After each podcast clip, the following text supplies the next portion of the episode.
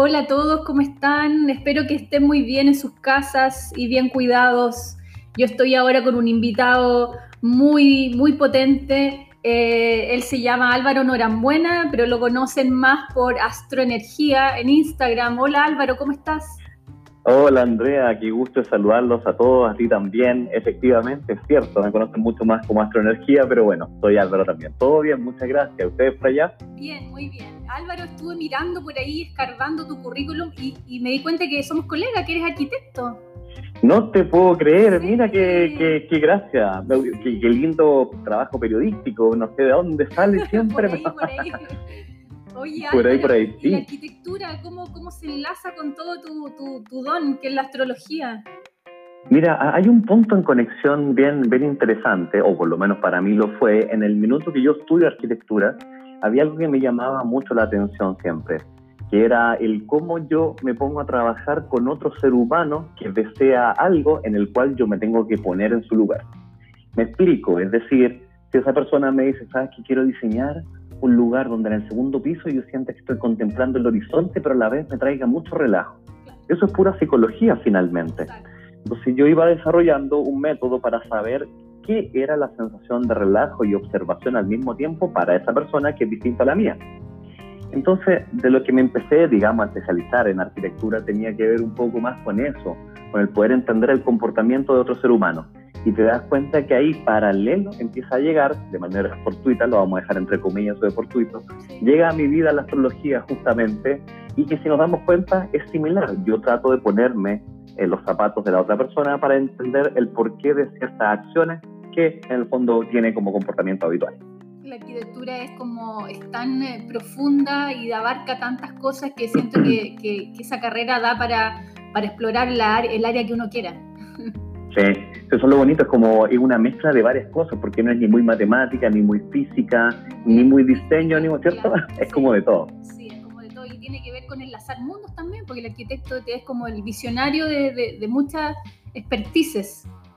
Exacto, o el loco, como nos llaman algunos colegas ingenieros también, eh, o el loco, el, el chalado, digo yo. Pero bien, en el fondo es el visionario también que mezcla ese diseño con, con justamente la estructura para poder llevar a cabo los proyectos. Álvaro, ¿cómo comenzó este don de la astrología en ti? ¿Cuándo lo descubriste? Eh, bien, bueno, esa historia también tiene algo de interesante. Yo creo que siempre, como decía Einstein en un poema, y ojo, lo dije bien, Einstein en un poema, que se llama Crisis, justamente eh, nuestras grandes crisis nos hacen eh, enfrentarnos a tremendos procesos de transformación. Y en ese sentido, corría el año 2010, justamente cuando yo empiezo con la astrología, eh, coincide con el terremoto, que claramente todos bueno, nos recordamos. En ese momento yo como que llevaba mi vida hacia el lado tradicional, por decirlo de alguna manera, donde yo tenía mi carrera, tenía mis proyecciones desde el punto de vista de eh, buscar mi casa, ya tenía mi casa propia, eh, andaba proyectándome en la vida sobre lo que uno consideraba que era el éxito, el mejor trabajo, etcétera, etcétera. Viene el terremoto, básicamente. Eh, mi edificio donde yo vivía se inclina, pierdo, pierdo la casa en el fondo, que es un simbolismo, que es un simbolismo de decir, perdí lo cual yo luché mucho tiempo por tener y donde yo erróneamente había puesto el éxito. Imagínate. Entonces, literalmente se derrumba esto. Y luego, me acuerdo que a los dos días después, esto fue un viernes, el lunes, la noche me peleó con el jefe, el martes me echaron del trabajo. Claro, y ahí empieza como digamos el terremoto interno, donde uno empieza a darse cuenta que en realidad la sumatoria de elementos externos a uno es lo que en ese minuto estaba constituyendo mi yo. Y ahí me di cuenta que no podía hacer. O sea, después de largo tiempo me di cuenta que no podía hacer. Y una amiga, por ayudarme, me lleva a un centro llamado Centro de Estudios Cabalistas. Y en, bueno, ahí me puse a estudiar la cabala, que es una disciplina judaica en este centro, que quedaba aquí en Santiago también durante dos años. Y paralelo a eso, en este mismo centro, al cabo del primer año, es decir, a mediados, fines del 2010, a mediados de septiembre por ahí, eh, una amiga, la misma que me llevó allá, me dice, oye, mira que iban a dar eh, curso de astrología, ¿te gustaría meterte? Y yo de verdad, bueno, y esto va a quedar, yo sé que esta entrevista va a quedar ahí grabado. Yo le digo, ¿y tú de verdad crees en eso? Le digo, ¿de verdad crees? Claro. Y ella me dice, bueno, pero ya que estamos aquí no perdemos nada. Sí, en realidad le digo yo, porque yo quiero comprobar desde la racionalidad que esto no es verdad. Y ahí me meto a estudiar astrología, como yo soy Tauro, conocía muchos Tauros igual que yo, y yo decía, somos todos distintos, yo lo estoy viendo, así que lo compruebo fehacientemente. Ahí empieza mi camino a estudiar la astrología, 2010, 2011. Y bueno, no salí nunca más de ahí. Buenísimo, y lo, encontraste como un don, como un talento que tenías tú.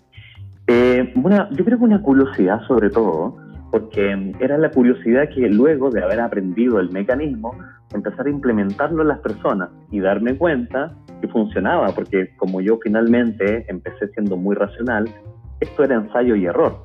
Y yo me daba cuenta que el método funcionaba y decía, wow, qué, qué curioso, esto tiene sentido. Ahí me empecé a dar cuenta que la astrología tiene uh, décadas, milenios, siglos, etcétera, atrás, que es mucho más antiguo que muchas ciencias, por lo demás, de ahí empecé a descubrir por lo demás. O sea, conectaste con la matemática, con la lógica detrás de, de la ciencia. Eso me gustó, sobre todo la lógica, como mencionas recién. Hay una lógica, hay un funcionamiento en la astrología detrás, que no es tan ambiguo como todavía algunas personas lo creen. Es, todo un estudio eh, que tiene que ver geométrico. Voy a tratar de evitar la palabra científico, que no me gusta. Eh, tiene un poco de, lógica, ¿cierto? Hay un funcionamiento detrás. De hecho, quien lo popularizó mucho mejor es Carl Jung en los últimos años.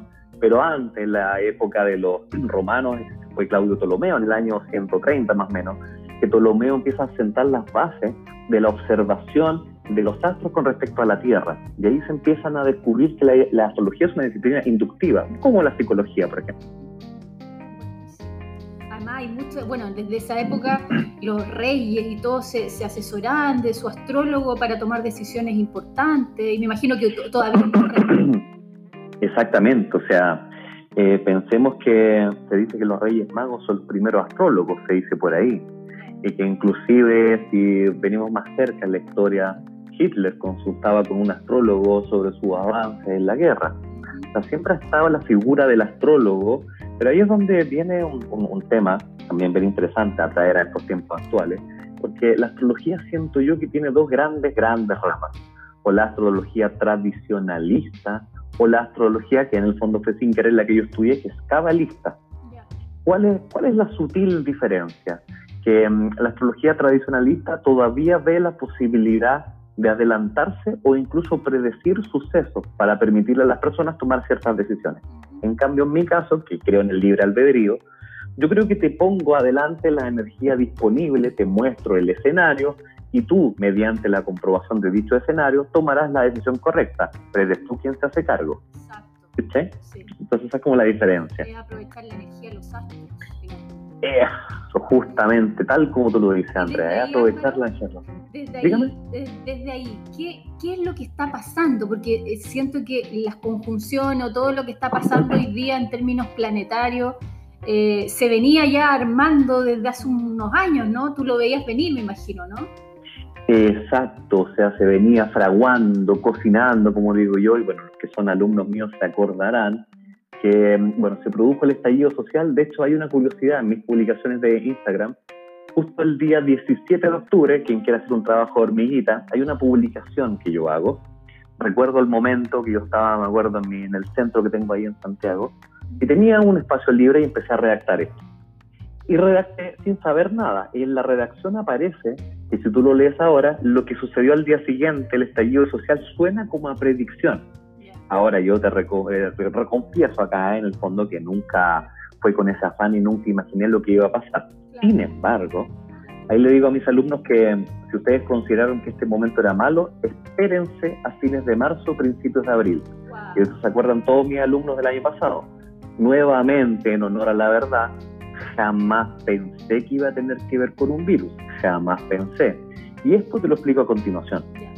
Lo que sucede es que, bueno, de un tiempo a esta parte hay una, bien lo dijiste tú, maravilloso Andrea, hay una conjunción planetaria, sobre todo de planetas transpersonales o sociales. Esos son los que más importan para evaluar eh, grandes procesos en la historia de la astrología, en los cuales estoy hablando de cinco planetas básicamente, que son Júpiter, Saturno, Urano, Neptuno y Plutón. Esos cinco. ¿ya? Nótese que dije planeta para Plutón porque desde la astrología a nosotros no nos importa la definición científica al respecto. Por lo tanto, eh, nos dimos cuenta que cada ciertos momentos hay ciertas conjunciones que nos vienen a dar repeticiones de la historia. Por ejemplo, la conjunción Saturno-Plutón.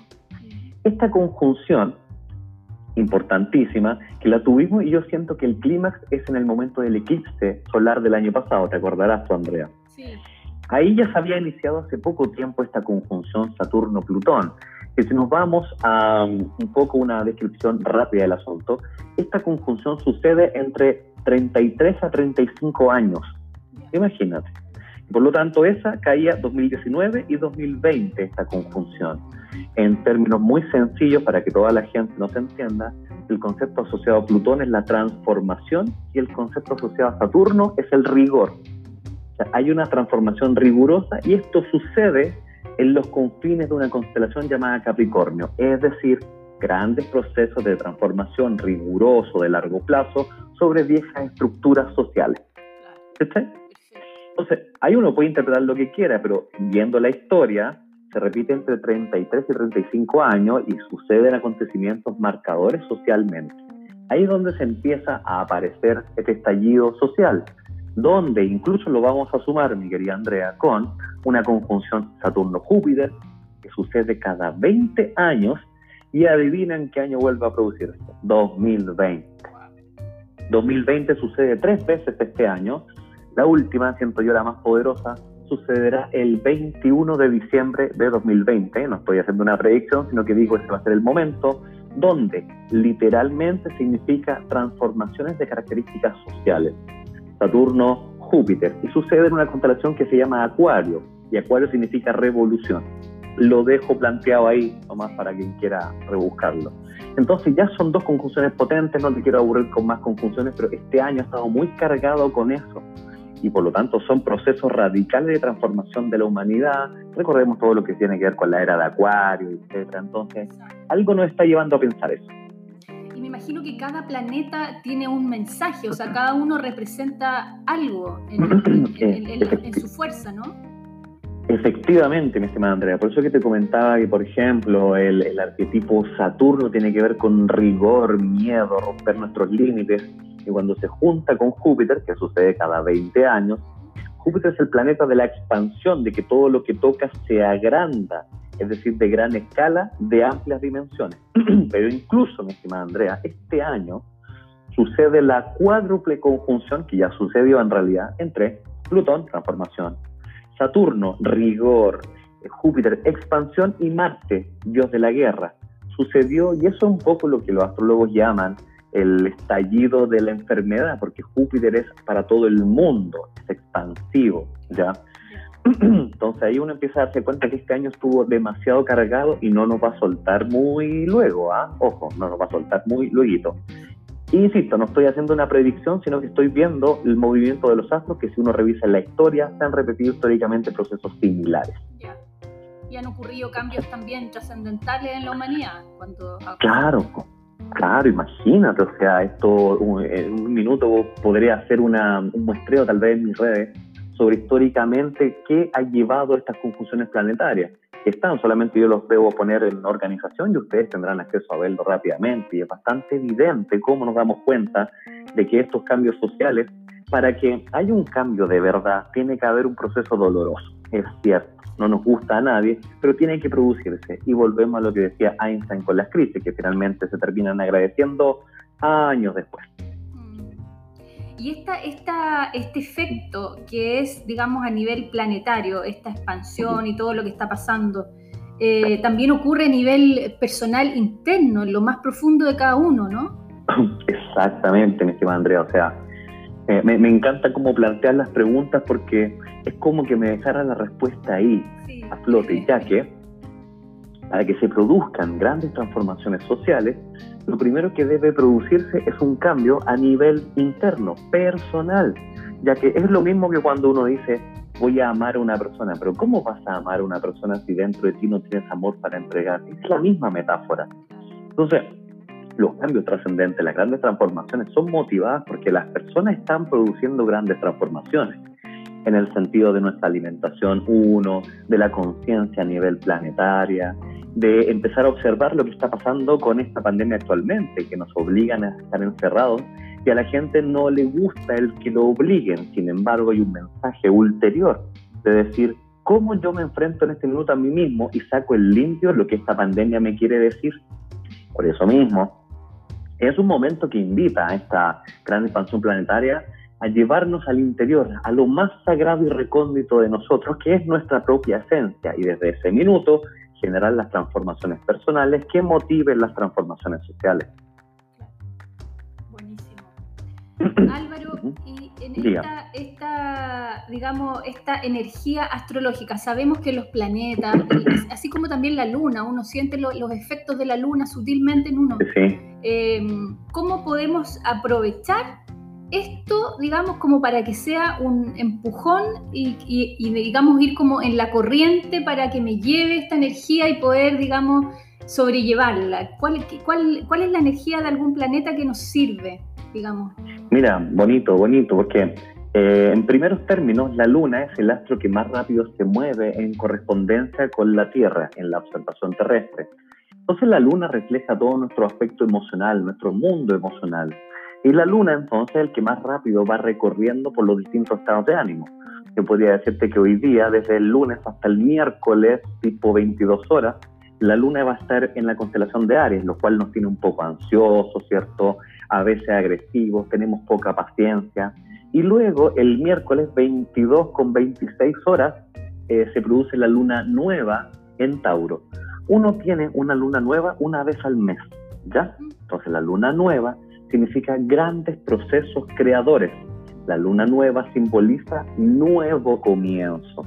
Entonces hay que tratar de leer qué significa este nuevo comienzo que se produce en el signo de Tauro, ya que una luna nueva es una conjunción planetaria entre el Sol y la Luna.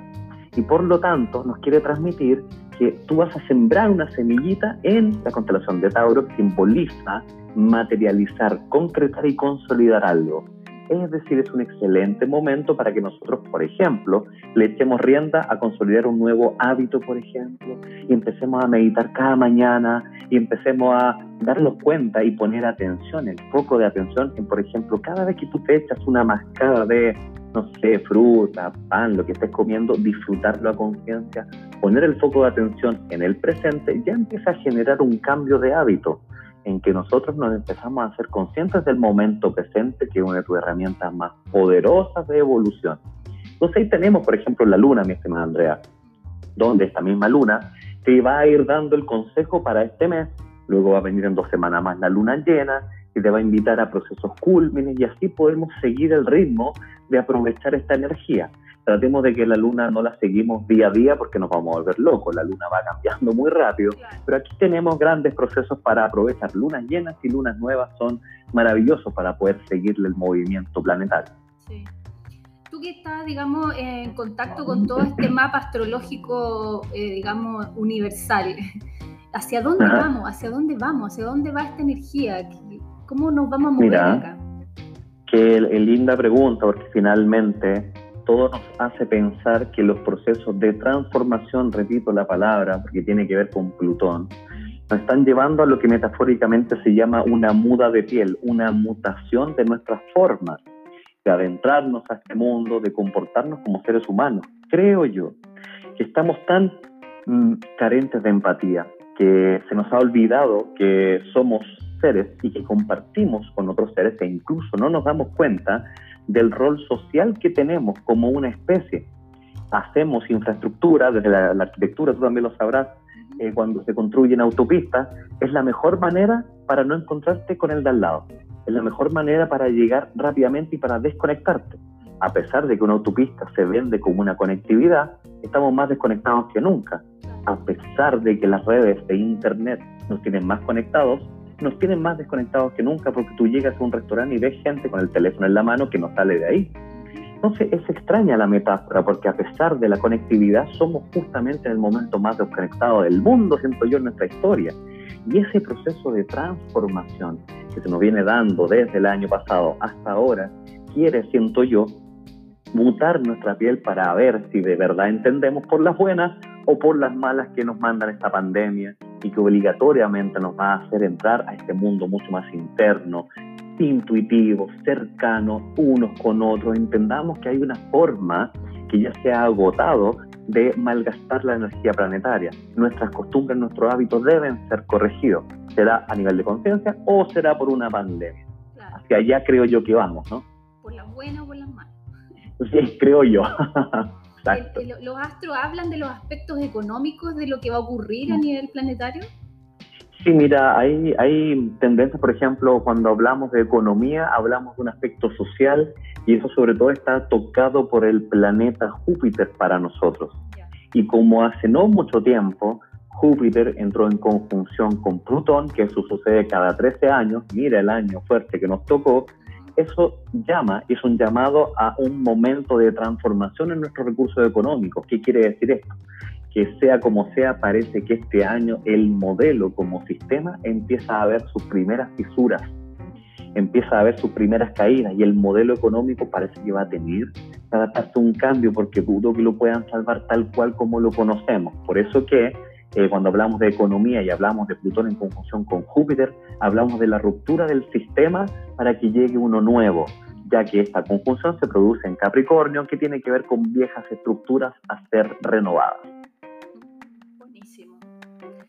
potente. En el fondo hay que poner conciencia en esos mundos también. Uy, imagínese usted, mi querida Andrea. Sí. Imagínese usted. Eh, Álvaro, en la carta astral vendría a ser, digamos, como los planos. Hay gente que no sabe leer plano y, es tan importante, siento, como una herramienta de, autoconocimiento y, conocimiento de, con quién te relacionas, tu pareja, tus hijos, etcétera. Justamente. Tú estás haciendo, me imagino, clases de, astrología básica, digamos, como para comenzar en estas exploraciones, ¿no? Sí, sí, efectivamente. Mira, yo básicamente en este minuto estoy ligado siempre al rol terapéutico que tiene que ver con lecturas, ahora online, en mi sitio astroenergía.cl estoy agendando normalmente, no quiero dejar de hacer atención porque yo siempre pienso que uno sigue aprendiendo cuando eh, recibe la historia de otra persona. Segundo, hago siempre cursos de formación todos los semestres, partiendo o en marzo o en agosto. Ahora por la demanda de online estoy planificando unos talleres sueltos por aquí también. Todo será eh, hablado en online, en las mismas redes sociales mías. Y en tercer lugar, también estoy abocado a ciertas charlas o festivales que de repente estoy participando. Uno muy lindo e importante que se tuvo que aplazar, pero que será a fin de año, se llama El Encuentro, donde estaremos ahí con algunos expositores que, hablando justamente de estos grandes procesos de transformación social. Así que paso el aviso también por ahí. Álvaro, cuéntanos qué es la carta astral, cómo, cómo se plasma esto, qué, qué, qué, lectura yo recibo de, esa carta astral. Explícanos. Bueno, Vemos de manera muy resumida que una carta astral, al igual que tú hiciste la analogía con un plano de arquitectura, efectivamente una carta astral resume la posición exacta de los astros al momento de tu nacimiento. Que entonces, dicho sea de paso, se empezó a estudiar que generan influencias, no predeterminan, influencias en el comportamiento de la persona que puede sacar el limpio, cómo aprovechar de buena manera esa energía que la carta astral te transmite y cómo también corregir lo que tu misma carta astral te propone. Es decir, hay situaciones planteadas en tu carta astral que son desafíos a trabajar en tu vida. ¿Cuándo? No lo sabemos porque es tu libre albedrío. Tú verás cuándo resuelves la tarea de tu carta astral. Y adicionalmente tú aprovecharás que tu carta astral te dice, mira, para este tema, por ejemplo, lo laboral, te recomiendo te vayas por acá. Para el tema de las relaciones interpersonales, ándate por acá, te recomiendo. Uno finalmente ve lo que quiere seguir, pero la carta astral es esa recomendación del aprovechamiento máximo de tu energía. Claro, dependiendo, digamos, de, lo, de, de este impulso que te pueden dar los planetas si es que están o no a tu favor. Exacto. Exactamente. ¿Y cuáles, cuáles son los aspectos más fundamentales que uno tiene que poner atención en, una carta astral, aparte del sol, que en el fondo es como tu signo, ¿no? Muy bien, Andrea, muy bien. Eh, bueno, sobre todo hay dos astros que son relevantes, el Sol y la Luna, conocidos como los luminares, ya que son los astros mucho más personales que uno tiene, los más atingentes a ti. Te vamos a sumar a Saturno, que es nuestro gran desafío. A mí me gusta llamarle el gran maestro, el aleccionador, ya que Saturno te va a plantear grandes desafíos a resolver en esta carta astral. Y en tercer gran lugar, yo siempre digo a las personas que hablen de los aspectos, que son las líneas rojas que se relacionan entre planetas, que ahí está el desafío grande de poder corregir. llamados principalmente cuadraturas planetarias, en general aspectos inarmónicos. A ese punto para mí es el crucial, porque ahí está tu gran tarea a resolver en tu carta astral. Buenísimo, me, encanta. Eh, hay, hay de repente hay cartas astrales que están como súper enfocadas en algunos cuadrantes. Los cuadrantes igual son importantes, ¿no? Hablan de, aspectos diferentes de la vida. Mira qué interesante, Andrea, parece que manejas conceptos. ¿ah? he estado explorando, siento que es una herramienta que es necesaria hoy día para las personas, integrarla. Bien, sí, efectivamente, hay cuadrantes en la carta astral que algunos dicen que dependiendo de la cantidad de planetas o información que tenga cada cuadrante, refleja el mayor o la mayor importancia que esa persona siente por ese cuadrante. Por ejemplo, en el cuadrante más personal, que va desde el 1 al 3, es decir, el cuadrante que está bajo a la izquierda, abajo a la izquierda, habla de que ese tema tiene, esa, esa persona tiene mucha más relevancia en temas personales y por lo tanto va a tener que desarrollarse mucho más en esas líderes. En cambio, cuando hablamos de los cuadrantes, por ejemplo, eh, siguiente, el de abajo a la derecha, ya es la relación del individuo con su entorno. Entonces es una bonita primera lectura, como un approach, digo yo, para darnos cuenta la tendencia de esta persona. Pero mm, luego en la comprobación de la carta astral, ahí nos damos cuenta que ahí es donde está la verdad, el veredicto máximo. Y tú, me imagino, con todas las lecturas que has hecho, compruebas, digamos, fidedignamente que la carta astral habla de la persona en su esencia. Sí, mira, hay cierta, eh, bueno, sobre todo ya de tanto tiempo dedicado a esto, me voy dando cuenta que sobre todo, y ahí agradezco tu pregunta, yo prefiero que hay ciertas cosas aprendidas en astrología desde el libro y yo prefiero comprobarlas con el paciente en cuestión. Y así me he dado cuenta que hay cosas que son dichas del libro que en realidad yo no las daría por sentadas. Sin embargo, hay ciertas tendencias, sobre todo con los comportamientos sociales de los últimos 50 años, y cuando yo inmediatamente los veo en una carta astral, puedo empezar a influir o inferir que esta persona tiene tendencias a tal o cual cosa y que se me van repitiendo ciertos factores. Y eso es lo bonito porque tú finalmente exploras en el mundo con la otra persona y la persona te da ese feedback y te dice, efectivamente, pasa esto, pasa lo otro. Y aprovecho un poquito de tu pregunta. Hay incluso, como está tan de moda ahora la astrología, hay incluso un documental en Netflix que habla un poco de la astrología y siempre están citando mucho. Mira, hay uno que se llamaba. Ay, se me olvida, a ver si logro llegar antes de que terminemos, mientras sigo hablándote.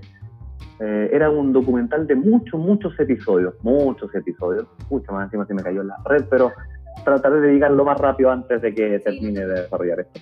Y lo que pasa es que se supone que hay un psicólogo que descubrió que todos los astrólogos decimos verdades a medias. Es como decirte que yo en este minuto dijera, sabes que Andrea, veo en tu carta astral que eres una mujer bastante decidida, pero muchas veces eres indecisa. O sea, lo que acabo de decir es una ambigüedad del porte de un buque. Y eso no es verdad, porque al menos en mi sesión, que bueno, las personas que se han atendido conmigo podrán darse de esto, yo te digo verdades muy claras y te digo, mira, tienes un serio problema en la personalidad, dado porque, por ejemplo, tu luna te hace una persona sobrepensante, que incluso llega a somatizar y que tienes la tendencia a sobrepensar de manera las decisiones que vas a empezar a tomar a futuro, por inventarte algo. Y eso es algo súper específico, no, no tiene nada de ambiguo. Y ahí me doy cuenta que uno llega y puede plantear ese tipo de conclusiones en una carta astral. Buenísimo. Es demasiada información lo que entrega finalmente uh. una carta astral. Demasiada información. De hecho, ahora que las sesiones, digo yo, entre comillas, están un poco más resumidas, duran dos horas. O sea, es como la versión más resumida que podía hacer. Siempre cuento la anécdota de que la primera vez que yo atendí a alguien, esa sesión duró ocho horas ocho horas, imagínate. Entonces, ahora un poco lo... y, no consigo una lectura que dure menos de eso. ¿ah? O sea, no, la verdad es que no, no lo consigo. No, no se me ocurre pensar que dure menos porque hay tantos temas importantes que tocar con la persona y sobre todo trascendentes. Ahora, digamos como para redondear y para cerrar, quiero, quiero que a ver si tú nos entregas algunos consejos desde tu, desde tu visión, porque tú tienes una visión más, digamos, más cósmica. Eh, ¿qué, qué, aconsejarías, digamos, hoy día a las personas que están, digamos, en este proceso, cada uno desde su proceso interno hacia afuera, relacional, etcétera? ¿Qué, qué, qué recomiendas? En términos desde tú dices de la astrología, ¿no? Sí. O, o en términos terapéuticos en general, porque la verdad de las sí, cosas yo creo que... finalmente no se puede separar, es todo. Exactamente, o sea, yo creo que las tendencias actuales, y bienvenida tendencia actual, eh, que nos ha llevado a autoexplorarnos desde hace mucho tiempo. Eh, se lo decía una periodista hace no mucho tiempo que cuando alguien hace 40 años hubiera dicho, oye, voy a ir a mi clase de yoga, te mirarían extraños como, ¿va a hacer qué? ¿Y eso sirve? ¿Y para qué estás haciendo eso? Ahora felizmente está tan adecuado, está tan de moda, entre comillas, porque hemos visto los beneficios reales que produce y bienvenida a dicha moda. Adicionalmente de múltiples tendencias que han proliferado, pero que justamente no son casualidad la proliferación de disciplinas que tienen que ver con lo terapéutico responde, oferta y demanda, responde a la demanda de las personas que, hay que decirlo con todas sus letras, están carentes de que en sus vidas algo, esto llenarlas con algo, y todo parte siempre con uno. Por lo tanto, mi recomendación desde el punto de vista de la astrología es una excelente herramienta para que tú te conozcas a sí mismo. No va a faltar el que ahora escuche esto y diga, ah, pues si yo me conozco a mí mismo eh, no es ni siquiera un desafío, sino que siempre es bueno corroborar, sobre todo de alguien que no te conoce, cuál es la información que tiene para entregarte para que tú profundices en los puntos cruciales y aproveches de mejor manera tu energía. Finalmente, es más que nada decir, es un momento necesario para que nos volquemos al entendimiento del yo y así contribuir a este planeta y a esta sociedad con seres con ser personas de alguna manera mucho más evolucionadas en, ese sentido y seamos un real aporte en la sociedad. Álvaro, una pregunta, digamos, desde tu visión de terapeuta eh, y desde tu camino, desde tu ruta eh, espiritual. ¿Cuál, cuál sientes tú que, es la misión del ser humano en este planeta? ¿A qué vinimos? Mira qué, interesante, tampoco me lo había planteado tan rápidamente, siempre estoy pensando, siempre digo que la ducha es buen lugar para pensar estas cosas también, pero mm, en, mi, mi modo de ver las cosas, eh, creo que lo primero que concluyo es que como lo estamos haciendo ahora, no, es decir, yo creo que estamos un poco convertidos en autómatas y en esa automatización está el problema. Entonces, ¿a qué viene este mundo? La persona actualmente a reencontrarse. Sea, ¿quiénes somos finalmente? ¿Por qué, por ejemplo, hablaba el otro día con, con el querido doctor Rolfo Neira al respecto, por ejemplo, de la alimentación? Estuvo muy buena esa conversa, la escuché. Uy, estuvo muy buena eso, que el doc es un crack por lo demás y nos dábamos cuenta que uno come porque, bueno, come, porque la costumbre es comer. Y no nos damos cuenta que antaño, hace tanto tiempo atrás, la gente tenía que buscar su alimento, pero por necesidad.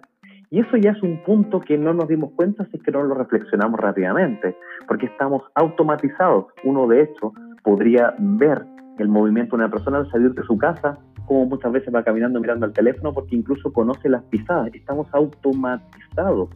Y eso es justamente lo más alejado de encontrarnos en nosotros mismos. Y creo que entonces, actualmente la misión del ser humano es rehumanizarse, mi estimada Andrea. Nos tenemos que volver a humanizar porque nos hemos perdido. Ahí me pregunto, ¿seremos tan humanos ahora? Claro. Y a todo esto, mi estimada Andrea, encontré el nombre del documental. se llama en, en, pocas palabras, se llama. Ah, ¿ya? En pocas palabras. Sí, muchos capítulos. Y uno se llama La astrología acuérdese de mí cuando yo le digo que el psicólogo descubrió que somos todos chantas, yo le rebato con mucho gusto. Ah, buenísimo, lo voy a ver, lo voy a ver. Álvaro, pues, te agradezco mucho esta conversación, ha sido muy enriquecedora. Y quedo, Un placer, Andrea. Y quedo con ganas de aprender mucho sobre carta astral, así que vamos a estar en contacto. Bien, aquí estaremos para lo que tú necesites. Esta es tu casa, bienvenida. Gracias por tan rica conversación también, me sentí muy cómodo, así que eh, te agradezco este contacto. Te mando un abrazo enorme. Muchas gracias. Gracias a ti, Andrea, que tengas linda tarde. Igual.